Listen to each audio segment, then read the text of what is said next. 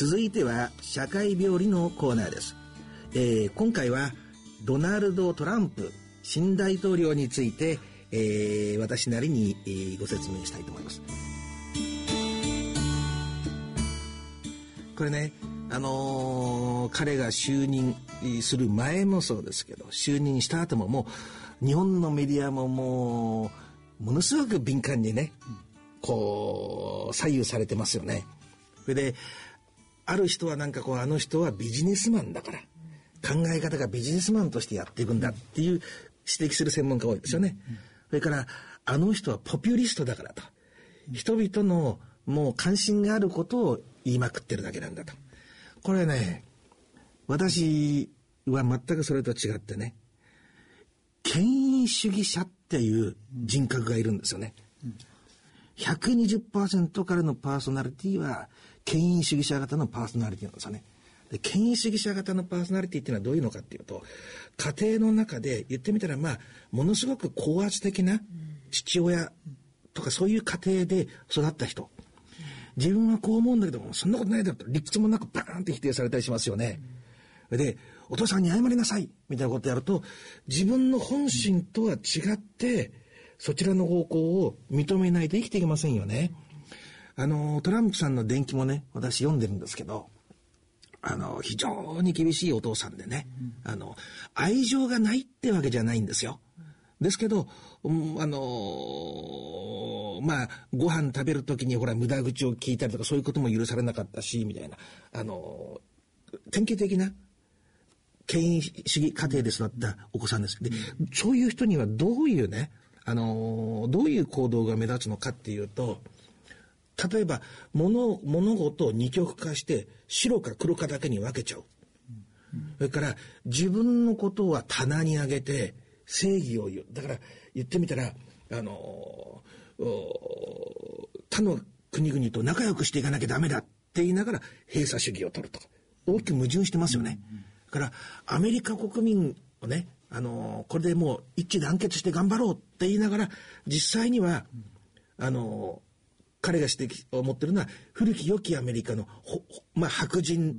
の人たちがイメージにあると。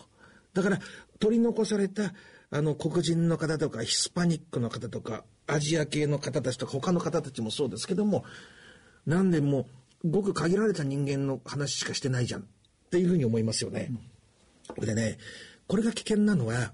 最も典型的なね症状が直感直感的に物事を判断して、冷静に情報を得て分析するということをしないんですよ。すべて直感。こいつは気に入る気に入らないでパッと分けちゃって、その後、あのー、考えを変えるっていうことをしない。強情だから。だから、あのー、ね、つい最近ありましたけど、あの TPP を脱退するって話ありましたよね。実際にもう脱退するサインをね、して、そのまま通り。あと、アメリカ社会でものすごく大きな問題になってるんですけど、あの、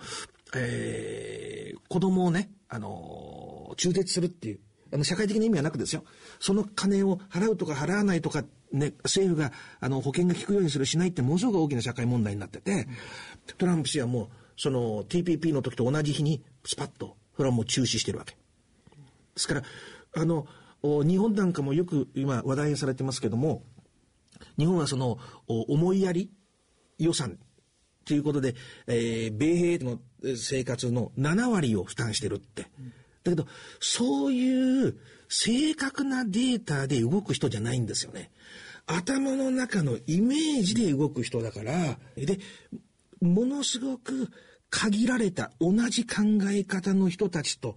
狭いグループの中でしか動かないと。言ってみたら、あのー、私の専門ですけども、アメリカンマフィアとかってね、結婚式であれ、葬式であれ、マフィアのグループといつも同じメンバーしか会わないわけですよね。うん、そういうのに近い部分があるわけ。だから、これはね、安倍さんが、どんな、トランプさんと仲良くやろうとするときに、一番大事なのは、同じ思想のような持ち主なんだっていうアピールをすることが、だから日本でもものすごい強権的な姿勢をとって、それが海外とかで指摘されたりすると、あいつも似てるな、みたいな。だから、プーチンさんとトランプさんって仲いいでしょ。表面向きですけど。これっていうのは、権威主義者は権威主義者とくっつくっていうね。言ってみたら、大昔の日独伊の数字国ってありましたよね。あれもそうでしょ。だから、このものすごく、こう言ってみたら、えー、極端な方向性を持ってる人格である。